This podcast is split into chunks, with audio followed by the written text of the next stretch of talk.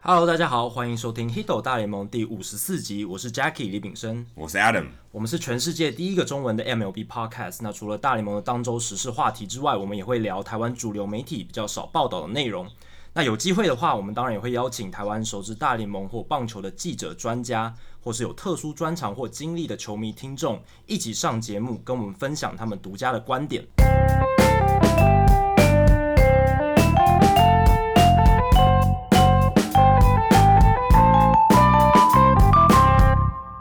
好，节目一开始，我们首先要先感谢 TSNA，还有曾公曾文成先生、卓卓卓君泽小姐，还有皮皮记者，因为他们，我们这一次才有机会在春训的各个基地获得采访记者证，然后让我们去做采访、做拍照的动作。所以这一次真的很感谢 TSNA，让我们有这次的机会。那希望大家可以上 TSNA 的网站，除了看我们在春训的报道之外，也希望大家可以去多多关注他们的体育新闻。那今天这一集呢，黑斗大联盟依然还在美国走访。那我们这一次来到的是旧金山市中心的青年旅社，我跟 Adam 现在在青年旅社的房间里面进行录音。就是一个小房间，然后我们两个人挤在一个小桌子上面录音。对，那后这一面是宿舍的那种床，对，就是那种双层的床，没错。那我们这一集主要是要来回顾，还有总结一下这一次在美国亚利桑那采访春训，我们比较印象深刻的地方，还有一些奇特的遭遇。因为上一次那一集我们聊古巴的时候，其实我们没有聊太多春训的一些内容。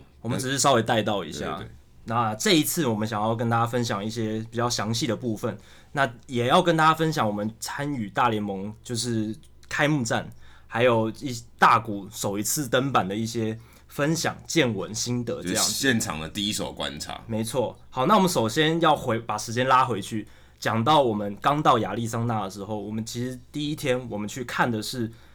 美国大学棒球的赛事就。是关注一下林家镇的比赛。没错，我们到亚利桑那州大棒球场，他们的球队叫做太阳魔鬼队 （Sun Devil）。对，然后呢，那一天林家镇有出赛，那他们对上的球队是呃内内华达 UNLV 内华达大学。内华达大学拉斯维加斯拉斯维加斯分校对，那那一天很特别的是，拉斯维加斯分校派出的投手是是 Greg Maddux 的儿子，小儿子对那 Chase Maddux。那我们在赛前其实有收到消息说，诶 g r e g Maddox 有可能会到现场。虽然我们到现场之后没有发现他人在哪里，他其实没有出现在场上，嗯他算是一个隐藏角色应。该是 VIP 啦，应该在他们他其实是球队的投手教练，哦，但是嗯对他并没有真的出现，因为他不没错想要造成太多的这对个骚动。不希望转移焦点啦，因为比赛重点还是在大学球员身上，不过我们看他的儿子，其实我们看的时候想说，这个家伙怎么能上场投球？真的好瘦，好瘦，就是呃，我们那天 Adam 的朋友 Tyler 也到现场，然后他是小联盟 Podcast 的主持主人持人，然后他他一看到 Maddox 的儿子就说这个投手怎么那么矮小，他自己都很讶异，因为他看这么多小联盟选手，很少有投手到大学还是这么矮小，而且还可以担任先发投手对，，还是先发投对手。那天比赛他们还对的是 ASU，还是强对，队，是强队。那其实 Greg Maddox 他的儿子其实投的还算不错，虽然他球速不快，大概接近九十英里而已，但是他其实投的没有很差。而且那一场比赛就是拉斯维加斯分校是痛宰了 ASU，在最后两局海冠七分，对，最后好像整十个把比三，对不对？对，整个把 亚历山大州要打爆，所以我们有点带塞。但是那天林家正打的还不错，这是值得庆幸的一点。呃，四之一，对，然后那支安打敲的非常扎实，就是他第一次上来打击的时候就敲没出错安打。那那个打击，那个打击，我们还以为他跑出二垒安打，对因为他打的是中右外野对三不管地带，练到 gap 的地方。对，可是不过外野手守的很好，所以马上回传。对，那这一次那一次的经验也让我们见识到，就是大学棒球队美国大学棒球队的比赛赛事大概是怎么样子。现场其实也有大概两三千的球迷，对，而且球场其实跟小联盟的球场等级差不多，没错但不过二 A、一 A 的水准，是算是不错。有饮食贩卖部啊，也有商品贩卖部，他们的商品非常多元，跟其实我觉得有点接近大联盟球队的等级。说到商品贩卖部这个有趣的点，他们的校友他们几乎都有卖嘛，Pedroia、没错 Jason Kipnis、Andre Easier、Reggie Jackson，都找唯得到独一个最大咖的 Barry Barry Bonds， Bonds，对 Barry Bonds 的球衣不在那个商品贩卖部里对面， ，Barry Bonds 应该是 ASU 校史上成就最大的球星嘛，但是也是争议最大的球他星之一，甚至也是可能大联盟史上对成就最大的球星之一吧。但是却没有在他们校友的这个球衣贩卖里面但。也有可能他不愿意卖啊，欸他也有要授可权能。。对，我记得我以前小时候玩 MVP Baseball 的时候，他就没有授权他的肖像，所以他 Barry Bonds 这个人物，他们游戏公司还要再自创另一个人物来取代他。而且现役的球员也都没有，所以你想要买到林家珍的球衣也也没有。对，但是你可以拿免费的他们的特刊，对封面就是林家珍，为什么会没有卖他们球衣？主要是因为大学球员他们没有盈利，的规定，对他他们没有不能薪盈水，所以他们不算是员工。对因为职业球团的话，他们算是员工，所以他可以跟球团还有工会拆账，所以他可以收到钱的利，。没错。但是学生不行 啊，而且那一天结账的人员是一个台华人，华人他台看到我台湾戴那人个中华队的球帽，他就知道，哎、台湾来的。真的，然后所以又又相认了一下，这样说到台湾来的，我前阵子呃，在我上次来美国的时候巡回巡回跑球场的时嗯候，有一个球迷就发了我在 Instagram 上面，想说，哎、这个人好像很厉害，他住在 Arizona，签、嗯了一堆的签名球，然后很收集很多公仔，好然像后是一常个常跑球场，对，好像是一个嘖棒球疯狂的球迷。而且好像应该就是都用英文发文，然后像就像是一个在地的美国人，就是美国人，或者他可能是移对民来的。结果我后来那第一天来以后，我我那天我不比 Jackie 先到，嗯我到了机场，然后打卡，跟我朋友吃个饭。他问我说：“哎、你是来看春训还是只是来转机的？”嗯我说：“当然来看春训啊。就他就说：“哎、他突然私私讯给我说，用 IG 私讯，是对，说：“哎、我其实是台湾人。”他用英文发了，他说：“我其实是台湾人。”那我明天要去 surprise，就是游击呃兵游击的春兵跟训嗯皇家队的主场，呃，春训的基地、去看去捡一下球，去找一下人签名，你有没有兴趣来？ 我就一发现哦，原来是台湾人，而且。他居然还主动邀请我说要不要一起去，那时候 Jackie 刚好还没来，我就跟他一起去了，嗯就上了陌生网友的车，对，就是一个 IG 陌生网友的车就直接上去，但是他是一个台湾脸的中呃中年大叔，也不算中年大叔，他大概四五十岁，他小朋友对啊大概十几岁了，对对对，就最神奇的是，我上车以后，他跟我聊一聊，说，哎、他去年九月的时候在 Chase Field，在亚利桑那响尾蛇队的主场，看到一个台湾人拿国旗，然后在那边要跟陈伟霆要签名，然后说那个台湾人是特别来看美式足球，还有刚好来顺便来看棒球，我想说这个人我一听就知道是我们的听众，也是我们好朋友，这组合很熟悉啊， Dennis 玉正林玉正，对，就之前帮我们写报道的那一位记者，然后我就马上赶快打视讯给玉正，说：“哎、你还记得这个驾在驾驶座这个人吗？”跟他打招呼。他们原本其实并不知道对方的名字，只是聊个一个小时就就散了对这样子。没想到后来又又有这又个有机会连接在一起，因为我，对，然后聊到这个话题，然后又又接在一起，蛮神奇的一个遭遇。这个缘分真的还蛮厉害的，用一个很奇怪的方式连接在一起，对，然后 Jack 这个这个这个这个网友叫 Jack，对我刚刚 Jack 没有提到叫 Jack Jack 真。后来我们也跟他去看了一下，怎么他怎么样去看那些签名，就是怎么样去索取签名。虽然我们那天我们的收获是零，但我们有看到 Lincecum 呃、Lincecum 战斗在游击兵的时候，然后 Cole Hamels、Joey Gallo、Joey 嗯 Gallo 差一点点就签到了，但最后我们的收获是零，有点可惜啦。后来我我也会再继续写他关于 Jack 的文对章，。他的他的一些收收藏品，他怎么去收集签名，一些小撇步，还有一些他个人的经验，之后 Adam 会跟大家分他享。大概在那边住了十九年，他这是定居在那嗯边了，啊响尾蛇队刚到亚利桑那成立的时候的第二年，他就加入就是加入这个季票的这个 season ticket holder 这个这个行列里面。他是一个非常热血的响尾蛇迷。像最近亚呃 Chase Field 亚利桑那呃的主场开幕的时候，有一个特展，他就拍了很多照片，二十周年的特展。对他这拍了个很多特照展，其片，实如果大家今年还有机会来，假设亚利桑那的话，你还是看得到，在球场里面有一个在20周中外年野，对这是一个非常不错的特展，有所有曾经打过响尾蛇球队的球员的签名。对，然后还有记录了很多响尾蛇这二十年来队史上重要的比赛发生的事情、重要的记录等等，很值得大家推荐大家去看。那说到签名，其实我们在小熊春训营，就是 Sloan Park 附近，有看到很多不知道他是业余的嗜好，还是他把球签球员卡这件事情当成一个职业。有些是业余的，有些是职业的。像我看到一些白人的老贝贝，还给我一张真人和的球员卡。对二 A 的他看到我们是亚洲面孔，就嗯对就问我们说：“哎、你你们是来干嘛的？”对我们说是来看真人和。对，然后就他给我们送给我们一张签名卡，所以我们对是不能要签名的啦。对就是我们是那时候是拿记者证，我们是不可以有签名的。但是他盛情难却啦，然后对，我就收。下那张球员卡，很厉害的是，他竟然就直接从他的箱子里面直接拿出一张真人盒，他就知道哦，你来看啊，对所以他们其实都知道这些球员是谁。对不过我们也看到两位日本的球迷，哦他们是爆一大叠的棒球超大一本的。然后我看到的时候就想说他在干什么，然后呢，你就可以看到他走在那个春训有六座球场，然后他就跑来跑去，跟很多小联盟球员然后要他就签名。很有趣的动作是，他就看那个球员卡，再看那个球员，再看那个球员卡，再看那个球员，确认说，哎、就是这个球员。对，因为其实小联盟球员太多真了，的然后他们都在那个区域，所以你到处都可以看到小联盟球员。可是小联盟球员知名度很低嘛，很通低大部分的都很低，尤其他们可能是中南美洲面孔的，你可嗯能辨认的程度不是很好。如果像华人脸孔或是亚洲人脸孔，你可因能为我会辨变认人，出来。对，他们在那边要签名，然后说：“哎、是不是呃这是不是你？”然后请对你帮忙签名，有点像投资的概念。他只要签中一张，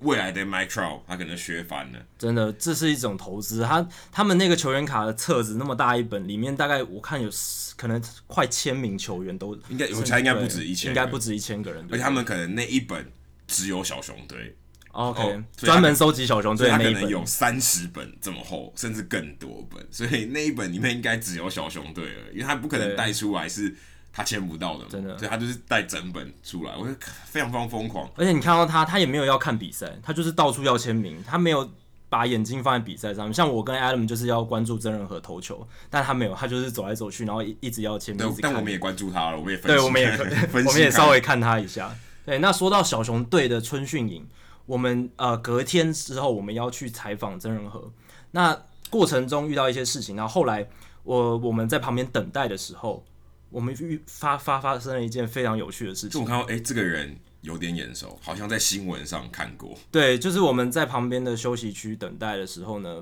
旁边那一桌坐了一个白人跟一个女生，一个助理，的一个助理。那那个白人我一看就有一点眼熟，就是就像刚刚 Adam 讲，好像在新闻里面看过，所以马上查了一下，没错，他就是小熊总管 J Hoyer，他就坐在那里。对，而且那时候他好像在看他的 Twitter，反正就一直在那边笑啊，然后看一些好像 gossip 这种东西。呃，应该是他们那时候办一个活动，就是因为网络上有很多假的 J Hoyer 账号，对所以他们那那这那那个时候坐在那边，他跟他的助理就在想说要怎么辟谣，所以他们就开直播，然后放影片说。哦，我才是真的 Jet Hoyer，他做一些事情跟网友证明说，我才是真的。对，可是我后来他做后来做的事情，让我真的觉得他不是 J Hoyer，因为他在我们面前灌篮。对，因为有个网友跟他推推特他，跟他说：“你能不能做一个灌篮的动作？”他就真的去做了。对，而且刚好那个时候，好巧不巧，我们坐位置旁边就有一个篮筐，对，就是一个你看后院会有那种篮筐，对，然后他们就把车子开过来，请 Jet Hoyer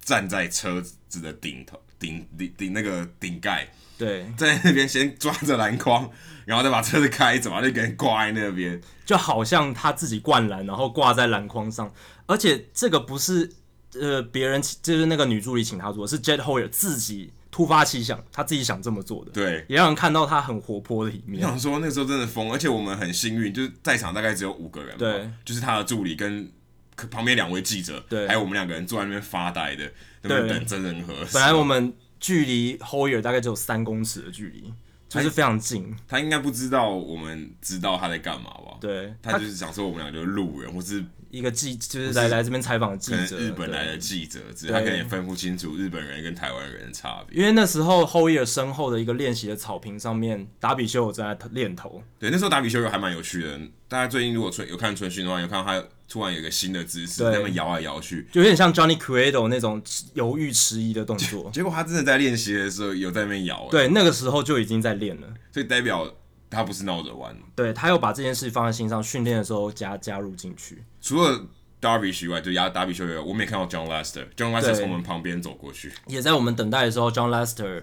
跑到后面的牛棚练头区去练头，也被我们但捕但捉他到第一场被投的打的蛮惨的。对，所以可能那一次练头的效果不是很显著。 对，好，那后来呢，我们又到另一个春训营去采访，那是沿河球场 Salt River Fields at Talking Stick，它是响尾蛇跟洛基共同经营的球算场。是现在所有亚利桑那春训基地里面最新也最好的，应该最现代的了。对，最现代，而且风景非常秀丽。然后他们也是大联盟史上第一座盖在印第安人保护区的一个球呃春训基地。对，是印第安人，不是印第安人队哦。对，印第安人保护区。那我们进到了洛基大联盟春训营，非常幸运。然后呢，我们一进去之后就看到了总教练鲍、哦，其实我们一进去的时候是非常不顺利的，因为我们走了好久都找不到我们的哦记者入证口，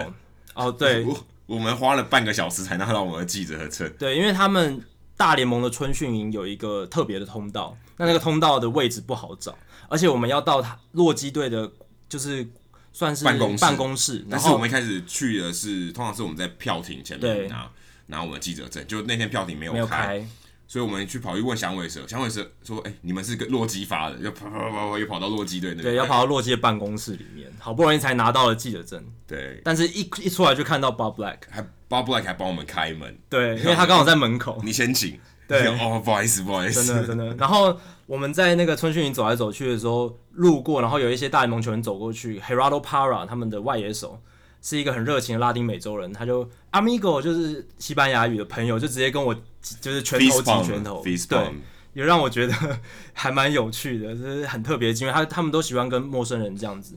然后呢，最重要的是，我们就看在那次采访中看到了两条黄线。对，这是后来 Jackie 有写这一篇文章，对如果你在在 TSNA 社团里面的话，上应该会看到。对，就是他们大联盟投手在训练投好球带，然后怎么样投在好好球带下缘这个训练上，他们需要的辅助工具，在两条黄，就是在练投区捕手前面架两条黄线。就是那两条黄线好像一个虚拟的一个好球带的七八九那个地对方，，没错，但是也是有点具象化，因为其实捕手那个地方是有点模糊的，所以但是他把它具象化以后，你更容易瞄准那个地方。就是让它对具象化、视觉化。那大家也知道，洛洛基球场呢。需要比较容易制造滚地球的投手，那如果把球投在好球带下缘，通常比较容易制造呃滚地球。那那时候在练投的投手是 Tyler Anderson，但他也被打爆了，对，他也打到 所以我们被我们看到在练投的投手好像成绩都不是特别好，因为达比修其实表现也不是很理想， 对，不知道是我们是不是我们带赛的关系。那后来我们又去天使的春训营，天使的春训营就有很多厉害那哦天的也事是情，透过 Jack 的后康刀修狗，我们没才错知道说哦，原来大谷在那一天有 intra squad，就是在组内的对抗赛 B。game 练习赛哦，，还不是 B game 哦，因为 B game 是这一队对另外一队，他们是天使队嗯组内的对对天使对队内的对抗赛对。那那一天，我呃因为他这种通常队内的对抗赛，他们不会对外公布，就是对好像很很早，就是在比赛前没多久才会跟大家说。对，像小熊队，我们去看真人合投 B game 的时候，他们是对巨人队嗯的小联盟球队。他们其实，在入口，在春训基地的入口，就会告诉你说，OK，一对点钟有这场比赛，某种程度上算是公开的，就是对 OK，我告诉你这里有比赛。可像天使队，我们看组内对抗赛的时候是没有这些东西的，对，所以这种东西就是就是需要一些小道消息，你才会知道。那其实我们那天很提早去，就已经看到很多日本球迷在现场，还有日本的记者、记者媒体。媒体非常多而且那一次也是大谷翔平最后一次在春训基地投球亮相，对，这个很重要。所以那个时候比赛要开始的时候，就已经围观了非常多人，然后大家都在关注大国比赛，他一举一动都受到很大的关注。但是我觉得最有趣的是，我在大谷投球的时候，本垒板后方的观众席，然后我跟天使队的助，应该是说随队的球评吧，对随队的球随队球评 Mark Biza，他是一个八零年代非常有名的投手，在皇家队曾经单季拿过二十胜，那他现在在天使队担任球评，那他也在看比赛，然后他就主动跟我聊天哦，他就跟我说，哎、你觉得大大谷怎么样啊？然后，然后我也问他说，那你觉得大谷怎么样？因为他才是投手，他很会以为专你业是日本记者，有有可能哦，但我后来跟他说我来自台湾，嗯对，然后古比达他就那个时候就讲说他完全不担心大谷的控球问题，因为那场比赛大谷的控球并不是很理好想，像五次还六次保送，对还有我是触身球触打到身自己球队友，，然后爆头都有，就是你你前半段你会看了觉得完了大谷是不是完了？而且你看他脸上的表情也不太对，对，就是有一点沮丧，有点就无想奈说，怎么好像投不进的那种感觉。对，就是有有有一点爱莫能助的感觉。那后来，呃，古比萨他就跟我说，他其实觉得其实这只是大谷在调整，他在试不同的球路。然后呢，他也希望大谷可以多投内角，因为现在很多打者就是击球仰角革命，他们挥棒轨迹往上的情况下，你如果直球可以投内角高的话，会对他有非常大的帮他助等。于来不及往上打了，对他没的错距离就变短了，他那其实要打对中高的球几率就低了。对，那个轨迹很难去碰到高的球路。对，那后来古比达的话似乎也算是印证了他说的没错，因为大谷第一场其实投的还蛮好的不。过他预测错误的是大谷，他预测大谷投第三场比赛，对哎，结果投第四场，我们那时候有特别问他说：“哎、那你觉得天使会把他排在第几号先发，第几场出赛？”他说大概是第三场吧，但是最后是第四场，就是他们跟运动家四连战的最后最后一一场场，但还是在客场出赛。对他们没有把他保留到天使主场的第一场比赛，对，就这样可能压力太大，因没为错毕竟在 Oakland 还算是，嗯，观众比较少一点，球迷进场人数比较少一点，一个想要去小市场球员的小市场球队的球员，可能搞不好比较不要那么大的压力，尤其第对一场比赛没，错。那古比萨，我必须特别强调的是，他真的是一个非常好的人。他后来跟我跟他们继续聊天，然后我们也把我们的呃 podcast 名片给他，然后他说他有一个亲戚也在学中文，对他说对对可以给他听这样子。就是哦，还没有，他有一个亲戚是台湾，来自台湾的，呃来自台湾好像是呃，应该是 sister in law 还是 brother in law 是来自台湾的，对，好像就是可以懂中文这样子，所以我们就跟他推荐说，哎、可以请他听这个东西。然后他他也说他有想学中文或者日文等等，对增他应加该他播报的能力。如果大谷翔平继续待在天使队的话，他应该会要学一点点日文。对，所以这一次在春呃天使春训营遇到古比萨，大概是我们始料未及的一次经验。因为那时候我在拍照，所以他才有机会搭讪 Jackie。对啊，就是 有很多巧合的事情，你很难去预测。那接下来我们到了印第安人的大联盟春训营，然后我们也遇到了一个很有趣的人物。那时候我们在看，哎、那时候已经最后一天了，那真的是最后一天了。对，这天呢是所有球队的春训的最后一天，因为刚好印第安人他们比较晚离开，因为他们其实还要再打那个嗯最后一场比最赛后一场比赛红人 Chase Field 还在打。对，哦，没有，他们隔一天还要再去 Chase 对 Field 打打一个对热身赛，但是不是算春训了啦。所以我们看到他们卡车已经准备好了，就是那个超级大货车，就是他们球队球员的装备，还有球队的一些设备都在那个卡车上对，面就。是他们要搬回克利夫兰了，他们这些设备要搬回克利夫兰。哎、那时候我们在拍照，他们想说，哎、这个特这个卡车我们在其他春训营都没有看到，因为很大，很漂亮，对很漂亮。上面有很大的印第安人 logo，一些图案等等然。后他们的老司机，呃老司机怎么听到专用名字？老司机就走出来说：“哎、我们车刚洗好，你现在来拍真是时候。对，因为他说他之前有很多人都拍他的车，但是都没有人给他照片。他就说：“哎、你们这一次拍了，赶快传把照片传给我，我想要不呃留留一张照片留念。””这后样来才发现他其实是一个七快七十岁的老伯伯。对老因为贝贝嗯因为后来有传简讯问他他几岁，他是一一九五几年的人，他就对七十快七十岁了，感觉很老。开车资历非常资深，然后他说他要开一个礼拜，大概快一个礼拜的时对，间，但是那是到一慢慢来，对是慢慢来。他说他会慢慢来，那他会开一个礼拜的时间才会回到克里夫兰。这个老先生叫 Steve，嗯，可是他其实他第一次做这个春训的任务，他之前就是开别的，就是他们对就开货车，不一定要在春训的设备，因为他其实呃某种程度上是外包的啦，，对，就是不是球队的队职员，不是专门开这个卡车的，他连接车的司机。啊对，连接车的司机。那他其实本身是匹兹堡海盗的球迷，我们有特别问一下对，后来我问他最喜欢的球员是是是谁，你应该很好猜吧？应该猜得到吧？ Andrew McCutcheon 吗？以他的年纪，哎以他的年纪吗？Willie Stargell、 ，no，以他的年纪再猜一次， Ra- 呃 Clemente，对啊，这个一定猜得可到。是 Willie Stargell 也是跟 Clemente 差不多的年代，但但是这个一二名的差距对啊有点明显了、不过 Willie Stargell 也是那个时候海盗队非常有名的，跟 Clemente 不可相上能下这应该算是大部分人都啊对啊比较喜欢的。他算是整个大联盟史上非常著名的一个拉丁美洲的球员。海盗队的球迷开印第安队的卡车，对，还好他们不在同一个分区。不过他说他现在海盗队、印第安人队都支持，对，没有其实这两个算是不远啦，其实没错不远。如果就是宾州的最西边跟俄亥俄州，其实不算以美国的距离来讲不算很远。对，地理位置上算是相近的。好，那在那个过程中，在印第安人春训营，我们还遇到了另一个大人物，就是名人堂球星 Tommy。就 Jun Tommy，然后那时候刚好打击练习完，哎，发现外面 Jun Tommy 走出去，然后他开始疯狂的签名，对，聚集了一大堆球迷，他大概签了二十分钟有，而且什么都签，来者不拒。什么都签，而且跟你闲话家常。真的比如说，哎、嗯球迷就问他说：“你名人堂支持写好了没？”虽然还有多少，还有半年，哎、还不到半年，大概四个月。说你写好了没？他说啊，我已经差不多拟好了。对那有人说这会不会比你结婚还要紧张，对要 要宣誓的时候还要紧张？他说，哎、当然对，因为这个只有一次 嘛。 真的，结技术上来说是这样，没错。名名人堂怎么样都只能一次对，结结婚你想要第二次也可以了，技术上来说，你可以好几次。对，但是 但是名人堂就一次，就跟你得新人王一样，你就是那么一生就那么一次。所以从这样也可以看得出来，Tommy 他为人其实是非常友善，而且非常幽默、很有趣的一个人。对，而且那天其实他会来这个春训基地，我不知道他待多久嗯了，但是那一天他会出现，是因为他等一下要去开球，春训赛的最后一场比赛的，对开球嘉宾，他跟他儿子一起开球，就是他他投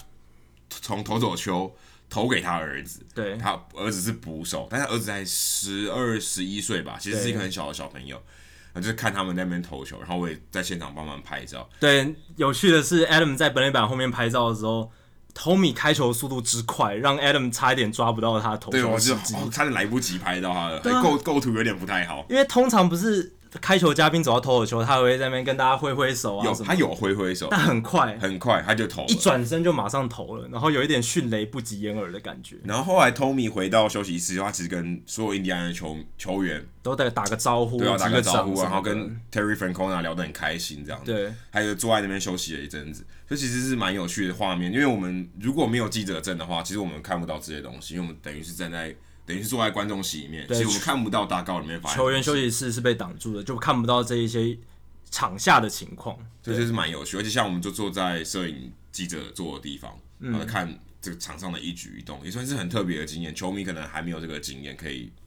这一生可能也许也不知道有没有机会这个机会可以再做这件事情。没错。那说到春训热身赛，前面我们讲的这几个球场跟基地，我们都是以记者的身份过去，我们都有拿记者证。但是最后一场我们去 Chase Field 亚利桑那响尾蛇主场看的热身赛，就不是我们就不是记者身份，我们是以球迷身份就过是球去迷，的就观众，对，然后那一天很特别的是，先发投手是王牌 Zach Greinke，还有印第安人的王牌 Corasco。 Carlos Carrasco。 Carlos Corral 王牌之一啦，当然还有 Kluber，但但是是那天 Carrasco 印第安人被打爆了欸、对被打得非常惨。响尾蛇的打线，毒牙打线真的非常凶猛，那天后来看到后来就不知道看什么，就是对比赛已经有点无聊，所以我们后来就跑到中外野，我们刚刚提到的二十周年特对展，就好好拍了把一它堆逛了一下。拍了一堆的照片啊，去找 Randy Johnson 啊，Kerr Schilling 啊，不过那天还还有一个很重要的是，我们看到了牛棚车牛棚车初次亮相。所以所以可以说这二十年来第一个公开搭乘牛棚车亮相的人是我不确定是不是平野加寿，因为平野加寿之前还有还有还有一个是 Archie Bradley Archie Bradley，对 Archie Bradley，是第一个呃在公开场合搭牛棚车没有走上投手丘的投手，因为他们其实开到达高，对，搭到前面，然后投手再下车，再跑上投手球，而且我觉得是有很怪点复杂。很怪的是，他们坐在后座，哎，是他们是背对着那个行车的方向我，有看到有一些球员选择坐在里面，也有人坐在里面，是看球员选择，我觉得可是很怪哎就，很奇怪。对啊，就是像平野加寿，他就是选择坐在后面。而且他的翻译没有跟他一起坐，用跑的，对，明明平野加寿旁边就有个座位，但是翻译却在后面用跑的跑到场上。就不懂为什么。而且其实如果你没有站到投手球，我觉得没有差很多时间呢。就没有意义啊，就感觉真的只是一个宣传行销。哦，对，说到宣传，行销，他们的确是宣传行销，因为牛棚车上面已经有广告已了，经有赞助商的广告 了。所以他们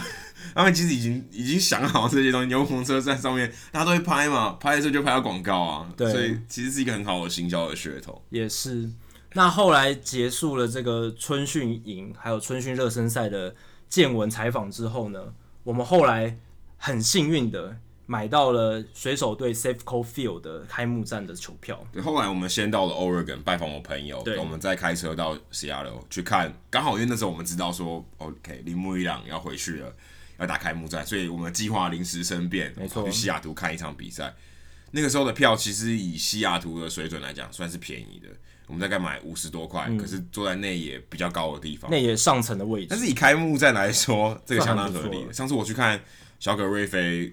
退休的时候，退休仪式的时嗯候，大概也是四十几块，所以以开幕战的这个差距来讲，我觉得开幕战这场算是还算是相当合理的价钱，对我觉得那个视野算是相当不错，就在本垒板就是附近后因为面。开幕战是最最多最多人的，对就是根本不可能有位置的。那一天真的是创下了史上例行赛例行赛史上，就是 Safeco Field 例行赛史上最多进场人数的记录是四万七千一百四十九人，非常非常多，非常多人。我们到现场的时候，我们有想说要去看一下鼎泰丰，想说如果有机会的话可以点一下，但是一看到排队的情况就想说算了。而且鼎泰丰那个店面比我想象中小很多、哎，对，它没有是它不是一个餐厅，它就是一个小摊子。就是一个摊子，而且它的摆设，哎、不是摆设，配色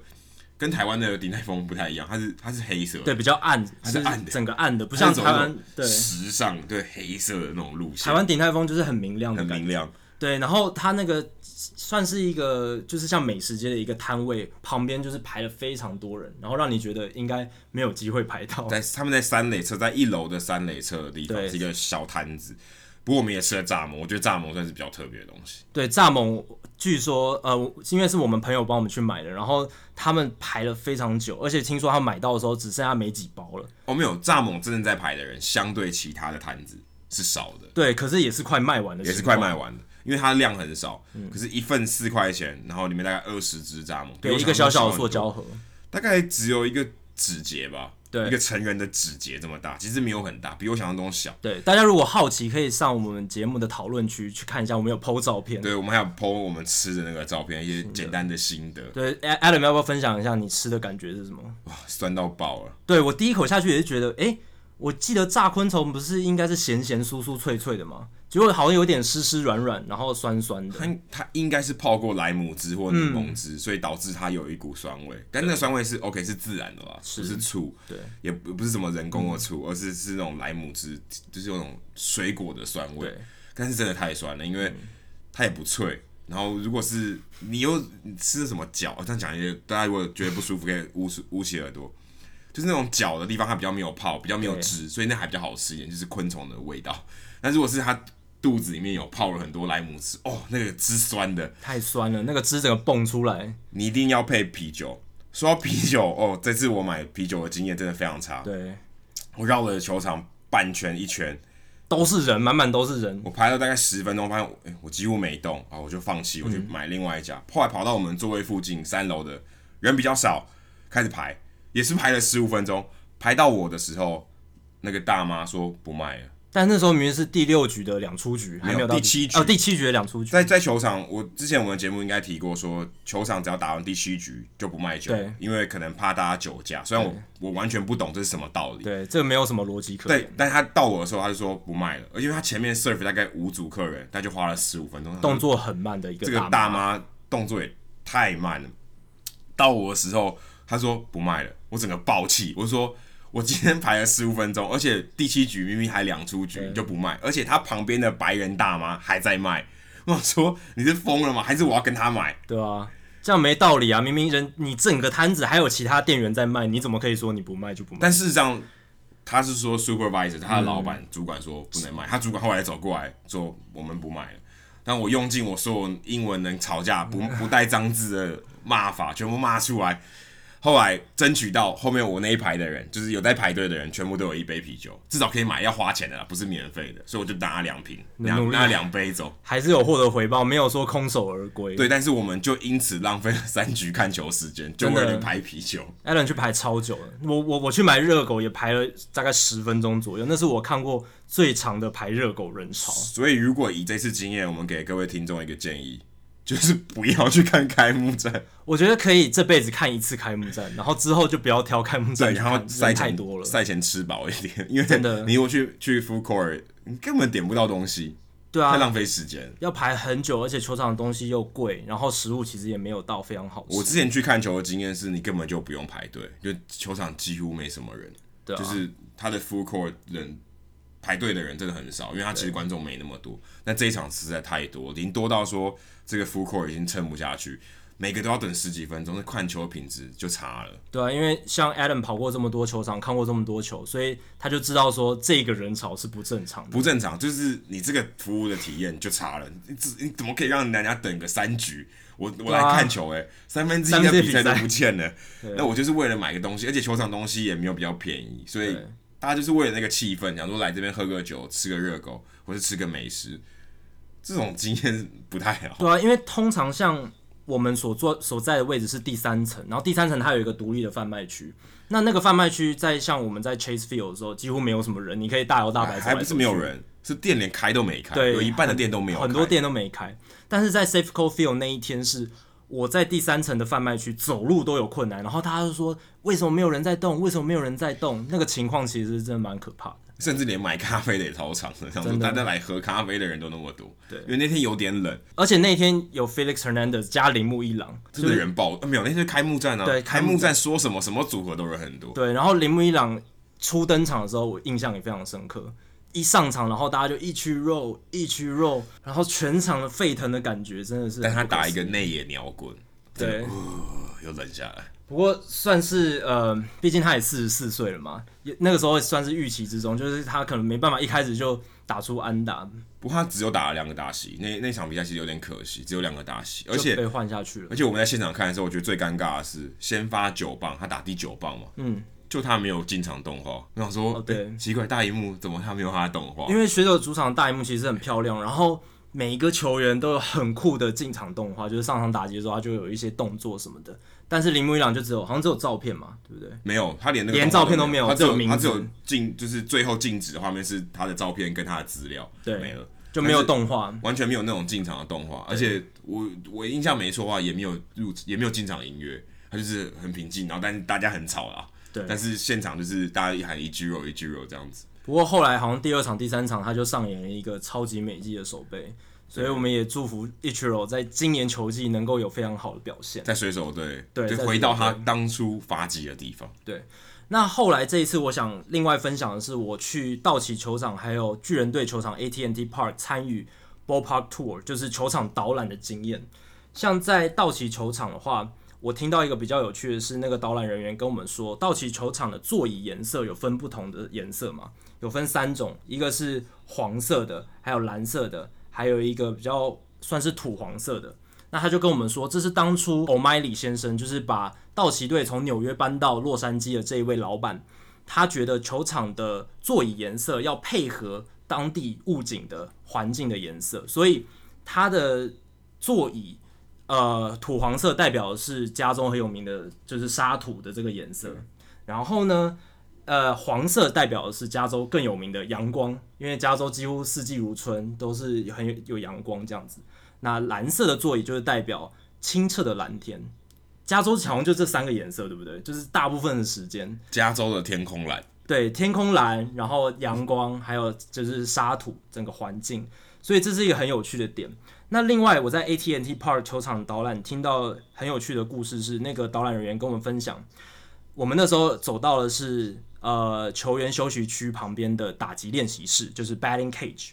那他就说，二零一二年 Matt King 巨人队的投手，他投出了一场完全比赛嘛。那那个时候其实 b o c h i 有准备在第七、第八局的时候热身一名投手备用，备而无患嘛，因为毕竟投用球数偏高，然后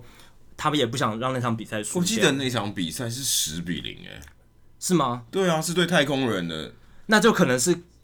担心他的用球数了因问为那题。场我记得十比零，然后基本上没有什么悬念的，然后对普朗口在中中右外也接到那个 Kobe Rasmus，呃，应该是 Kobe Rasmus 还是 anyway 就某一个打者某一个飞打球者，飞球几乎是要落地成二垒二垒安打的，对，但是 b o c h 其实还是那时候想要热身一名投手，但是大家都知道，在完全比赛的投手，他需要很专注，不希望被其他东西干扰。那 b o c h 也不希望他在球场上看到牛棚里面有人热身，干扰到 Mac Ken 的情绪。对，这要说一下，像巨人队跟呃运动家队他们的球场，他们的牛棚是在场内的，对，就是界外边线旁边。所以投手其实他的余光是可以看得到有人在热身的。对，就算他不回头看，他还是余光就因为看大到。部分的牛棚是在外野，对所以他在投球的时候，他除非他回头对，不然是看不到牛棚投手在热身的。而且外野还会有护栏嘛，通常会有护栏但你看得到有人在动啦，对，但是 AT&T Park 还有运动家的球场就是完全没有，就是你很轻易就可以看到有人在热身，而且其实有人走动过去都很明显的。对，对，那那时候 b o c h 为了不干扰 Kane，他就让一名呃后援投手热身的后援投手到 batting cage 去练投，因为 batting cage 通常是只有打者可以在那边。而且是在球场里面，对是在大告的后面。他到后面，他就破例让一个热身投手去那边热身，但其实这个是违反大联盟规定的，因为大联盟有规定说，球队在热身投手的时候一定要让敌队看到，对，他就知道说对调度怎样。调度才能去运行嘛。甚至你如果在看板上，有些球队的看板会告诉你现在牛棚正在谁在热身，没就等于错连告诉球球迷进场的观众都告诉你说，哎、现在这两队哪一队有投手在热身，甚至是同可能两队各有两名嘛，就有四位投手，全部都列出来给你看。对，所以 Boch 当初可能是用了一些主场优势，他就知道，诶、他他可以把投手移到牛 那个 batting cage 去做练投，就不会干扰到 Kane。那不在干干扰到 Kane 的情况下，那个投手在所有全场观众都不知道的情况下，在里面练投，后来是没有用到了嘛，因为 Kane 完成了他的完全比赛。不过巨人队在赛后收到了一张大联盟的罚款单，因为他们违反了规因定。为还是我猜应该有监视器，还是会看得到，对，所但以会所以会知道说，OK，你这个不正常的做法。对，但是当初他们没有让他们对手知道，这个就违反了大联盟的规定。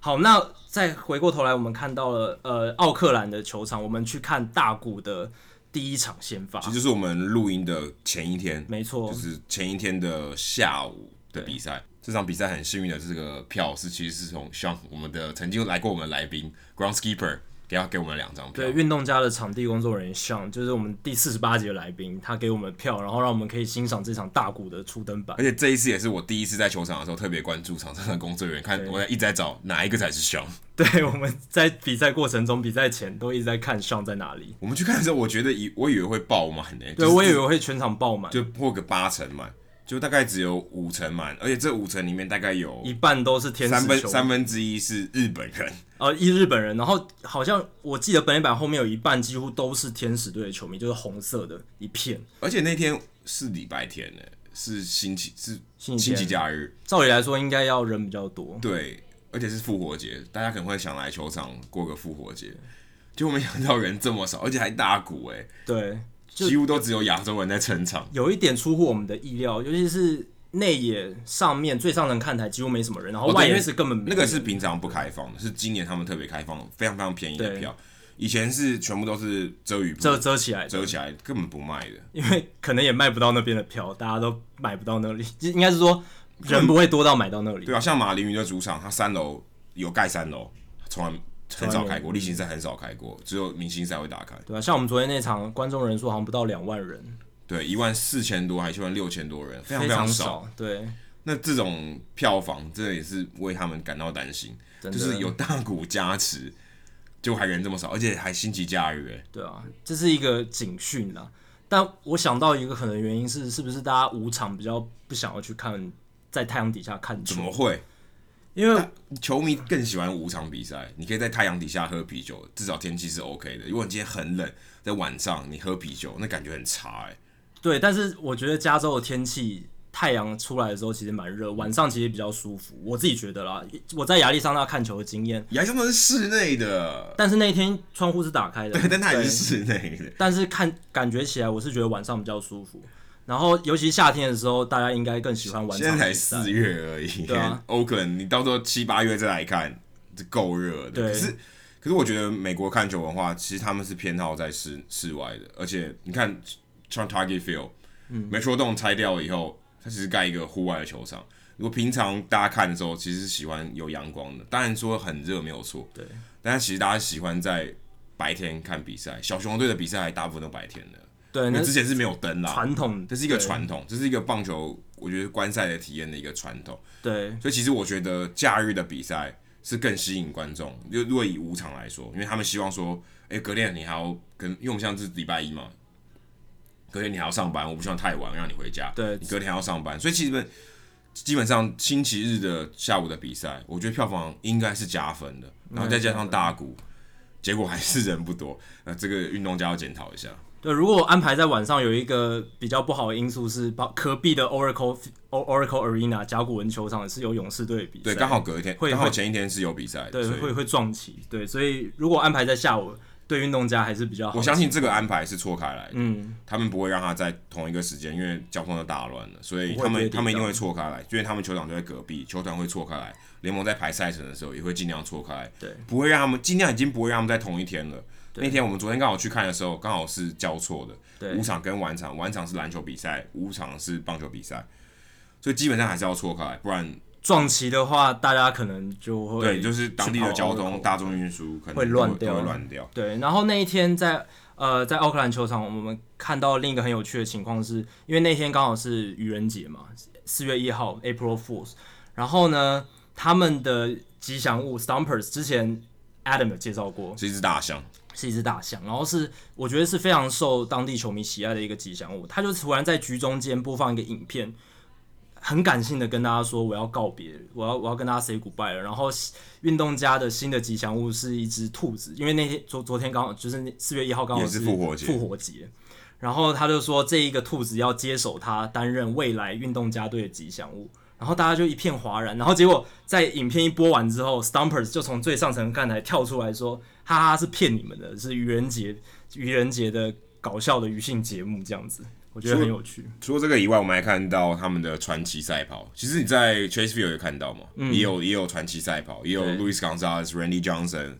Mark Grace 在跑就是大头吉祥物，大头吉祥，他们都是超酿酒人队那个 Sausage Race。对，就是 Ricky Henderson 啊、Raleigh Fingers 还有 Dennis Eckersley 这三个运动家的指标型人物。然后他们其实，在赛前的时候就在呃售票口外面跟球迷拍照，然后跟球迷玩这样子。这算是他们球场的一个特色，也算是呃抄袭抄袭那个酿酒人队的一个做法。因为其实很多球队都有嘛的赛跑，其实很多都有，像国民队也有总统赛跑，刚刚讲响尾蛇队也有传奇赛跑，他们这个也算是传奇赛跑，至少就有四队有在跑了。对，哦剩下可能就是一些赞助厂商的东西在跑，没错，就是什么车子啊、海底生物啊这些在跑。嗯，像这种传奇人物的，就是这样，对，就是我刚好我们都看到了。对，那说到比赛，我们回归那一场大谷的头球，他其实这一场呃大联盟的初登板，投手初登板表现得非常不错，他的速球最快达到九十九点六英里而，且我们现场看都想说，他是不是打错？他写个九十六、九十九十九点六 Carter，哎、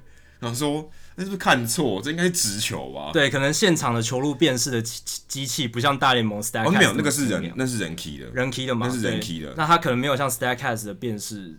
这么一致了，没有没有那么一致。但是现场看那个球速，哇，想说居然有将近一百迈，还有可是破百的、欸如果是人 key 的话，也蛮不不合理的吧？就是九十九点六，一般人都会觉得是直球、欸，我也不懂哎、欸，对啊可是他这么就很写奇就写怪 Carter，对，然后他那一天他的直球均速高达九十七点八英里，算是非常快。非常因为他快。啊第一局三上三下，而且球完全没有打进场内，两 K，对第一个是三振，第二个是捕手后方的飞球，第三个又是三振，对所以以开局来说算是非常好。对，出亮相是非常好。然后第二局他其实整场比赛就只有第二局被打了三支安打，其他局数都没有被敲安打。而且运气非常不好，排列组合非常不好，对就连在安打一起安打安打全垒打没了，对，就掉了那三分。如果这三支安打分散在三个不同局的话，就可能只掉一分。或者倒过来啊，全垒打安打安打，也不会也就就掉掉一一分分。对，所以其实大谷这天表现真的非常好，然后他的直球速度也不像他春训这么慢，春训他大概九十一到九十五英里，最快九十六，结果他那一天的第一标是九十六。哎、他的表情其实就镇定很多，跟春训的时候比，我看我在赛前跟他练球的时候，觉得捕手好像蛮担心他的，因为他好像挖地瓜的球有点多，嗯是，可是他一直用手势告告诉捕手说 OK，没没问问题，这是正常的，不用担心。对我昨天唯一看到他一个比较沮丧的表情就是被打全垒打，他有甩一下手，然后有一个比较失望的表情，其他基本上我觉得他都蛮镇定的。这算是亚洲投手的见面礼。像陈伟英也是第一场比赛前两局，第一应该说第一个打席就被打全垒打，曹景辉也是第一个打席被打全垒打。就是要先缴个学费，认认证说好，你现在已经来大联盟哦不过了。他幸运的是他拿到胜投了，对，而且差一点就被 后援投手砸锅。对，还好天使的打线后来蛮给力的啦，就是没有让他被追平，然后最后还拉开比数。但九局下有一有个点剧剧场场，蛮累的剧场，后来 Middleton 把他锁定住，算是也是蛮紧张的一段了。有一点紧张，但是还是恭喜大谷拿下本季的第一胜，然后也祝福他接下来在天使的表现能越来越好。然后天使应该很开心，因为对他们来说，大谷表现好是一个非常重要的事情，因为他们先发投手的战力其实并没有那么理想，还是有一点抖的。所以我们接下来关注的焦点也看他打击，没错他，打击现在目前只上过一场，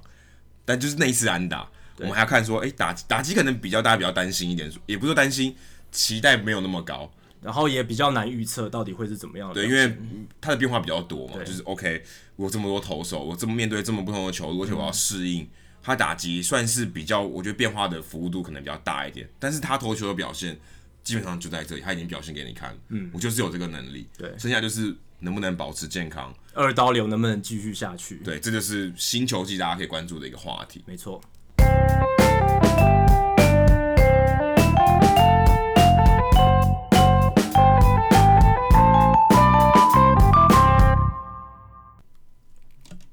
接下来进行本周的人物我来讲单元。Adam 今天要介绍的人物是谁？刚刚我们聊到 J Hoyer 嗯嘛，我们算是呃因祸得福嘛，反正我们就刚好遇到了 J Hoyer，我觉得嘖这个缘分相当难得，我们完全没有预期到我们会遇到 J Hoyer，没错而且在春训基地里面，其实他们通常不会出现在室外的，对啊，他们通常在办公室里面走来走去。对，所以算是蛮特别。那我们今天人物我来讲，就依照依照原本的惯例，不讲球员，我们要讲 J Hoyer。J Hoyer 其实现在才四十四岁，他跟 Theo Epson 同年欸呢、好年轻哦，四十四岁，他现在是诶、算是 Theo Epson 的老板哎、就但是平行哦，应该是应该是他属下，应该算他属下。对，因为 Epstein 是棒球事务总裁 （President） 对，但 J Hoyer 是 Vice President，所以是副总裁。副总裁，那他其实是一位犹太人，那 OK，犹太人大家想说可能生意头脑很好，而且他还是医生世家，所以他其实在从小就获获得非常好的教育。嗯，可是有趣的是，他以前在大学的时候，他也不是念数据分析的。你想说 Theo Epstein 这个旗下的人，应该都是搞数据据、脑啊，数据派的，商管背景之类的。就是经理、专业经理人的角色。可是他其实，在康乃狄克州念书的时候，他在他念的是 Wesleyan，还不是非常有名的名校。那时候他主修是美国历史，所以等于是念文组的人啊也，是文组的人，而且他那个时候他其实也是棒球人，嗯，他也打校队的游击手跟投手，可以说是最重要的两个位置。对，因为要担任这种职位，你一定要喜欢棒球，我觉得。而且不过不过他那个呃怎么讲，联盟的竞赛的程度不是很高，竞、争力不是很高，因为他是 Division 嗯 Three，所但以至少他有参与嘛。对，而且他打了四年，所以他是算是很有棒球底子的一个人。那他从一开始从红袜队的就什么呀助理的实习，应该呃不对，红袜队实习特助，嗯，然后去辅辅佐 Epson。那个时候他只是一个实习生，小咖的，小咖的，而且那个时候他二十八岁了，所以以一个 intern 来讲，他其实蛮老的。有一点老了，对，啊实习生嘛，好，回到刚刚我们讲到大学，刚刚有点跳多了。他大学的时候，他其实是非常铁人的。他曾经我看到他的报道里面，他曾经在大二的时候，一天投两场， 投一场投六局，一场投五局，而且投的非常好，都拿下胜投，还蛮厉害的，体力很好体。力很好。所以 OK，这个可能也是 GM，身为一个 GM， 对，需要要的一直保持在精精力充沛的状态。就这蛮有趣的。而且他那个时候加入红袜队，他是实习特助，二十九、二十八岁。C U Epson 是那个时候比他大一点点，是二十九岁。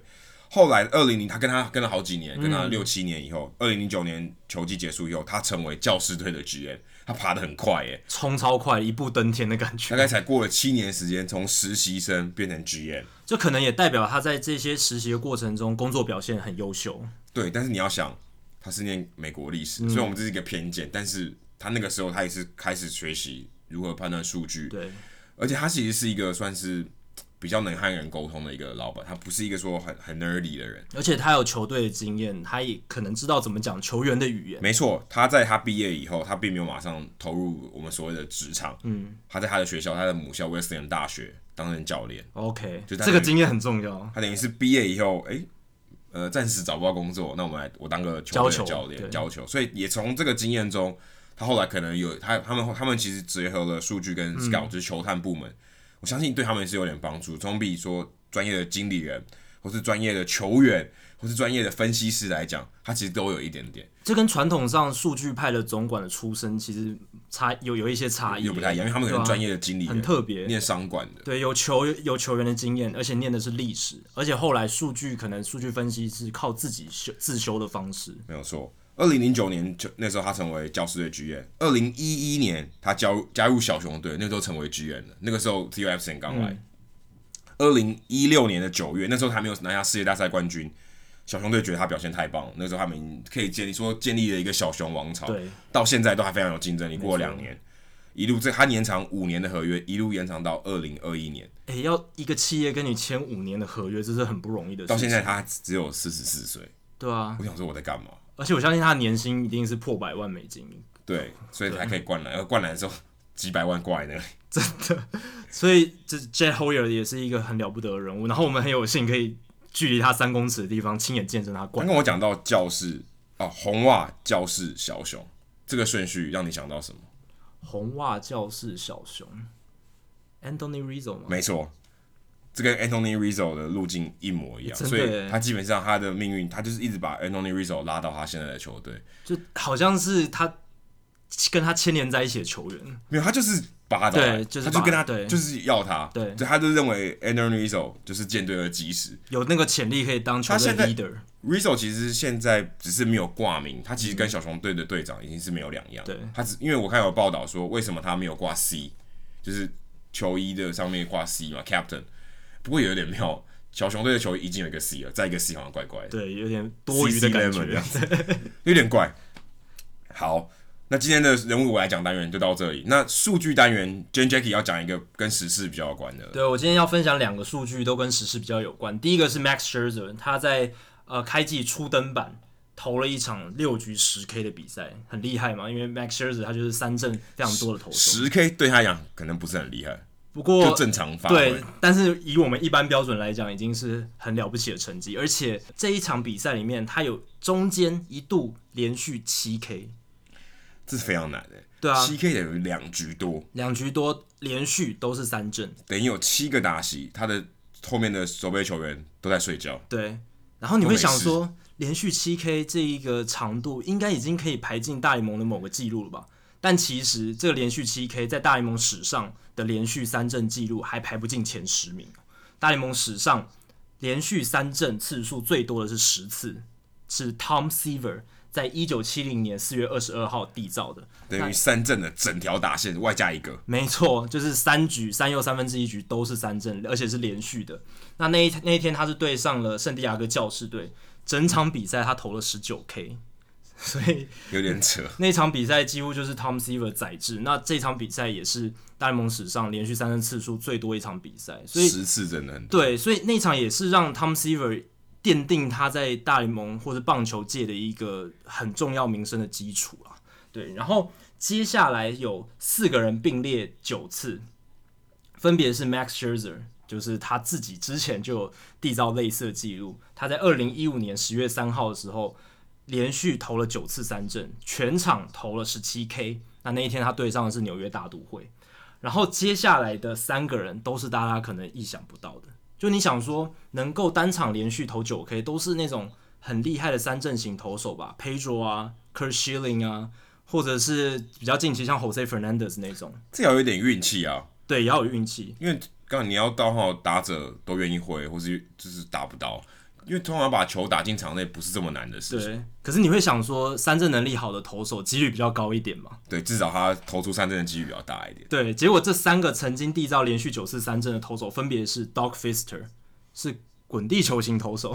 ；Ricky Nolasco，一个四五号、五六号边缘的先发投手；还有 Aaron Haron，以前虽然有拿过十六胜，但其实也是一个很边缘的投手。 h e r o n 跟 Fister 还蛮像，对，就是形态就投给你打滚，声卡球型投手。而且后来都变成浪人型的投手，一直换队这种。那 Fister 是在二零一二年九月二十七号对皇家队投了连续九 K 之外，但那那天他其实只投了十 K，很有趣哦。他连续投九 K 之后，其他只投了一次三振。然后 Nolasco 是二零零九年，那时候他其实投的还不错啦，对上勇士队投了十六 K。那 Haron 是在二零一二年四月十三号，他那天对圣地亚哥教士投了十三 K，然后曾经连续九次三振。那我觉得最有趣的一个是叫 Ron Davis 的人，他曾经连续投出八次三振，但是他是后援投手，我太猛了，太猛了。因为我刚刚提到这些人，全部都是先发投手，全部都是先发投手，因为这种记录你要连续三振八八个人、九个人、十个人，你一定要是先发投手才有才有这个机会嘛，不然后援投手的话，你连八个人都对不到，对，连八个人都对不到，尤其是近二十年分工越来越细，你要投两局都是一件很难的事情了。不过 Ron Davis 他在一九八一年五月四号，他收拾了最那场比赛最后三个半局。那他对上第一名打者，先制造了一个 pop up 内野高飞球，后面全部三振结束这个比赛。太有太有宰制力了。真的。那他当时 Ron Davis 是洋基队的投手，那他对上的是加州天使队。那最后，因为我们现在在旧金山算是湾区，那我想分享一个跟湾区有关的数据，就是跟啊、呃开幕战还有第二场比赛旧金山巨人队对上道奇队的比赛里面，Joe Panic 他们的二垒手表现相当出色。这两场比赛巨人都是以一比零击败呃道奇队，那这是很你很难预期到这样的结果，因为道奇队是去年国联最强的球队嘛，然后巨人队去年表现的不好，今年虽然有进步，但你也不会预期说他们可以玩疯到期。但是我可以预期科小只让巨人队得到一分，对，这个是可以，这是可以，预期的。但是没你错很难预期道奇队只得零分。没错，两场比赛都只得零分。那 Joe Panic 他扮演了这两场比赛巨人队的英雄，他两场比赛都敲出一发阳春炮，都帮助球队获胜。那 Joe Panic 也成为大联盟史上唯一一个，只有他一个在连续两场一比零的比赛里面都敲出阳春全垒打的球员。而且他打的一个是 Kershaw，一个是 Jensen，可以说是是现在地地球表面上最强的先发投手跟最强的后援投手。对，最强的先发投手，最强的终结者，你找不到其他。呃，现科肖可能没有像以前这么宰制，但他还是联盟最顶尖的投手之一。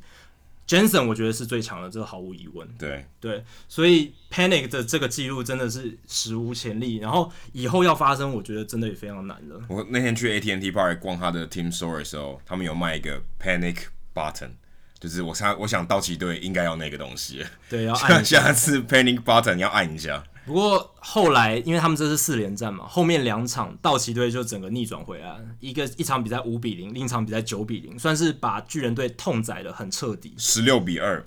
对， 就是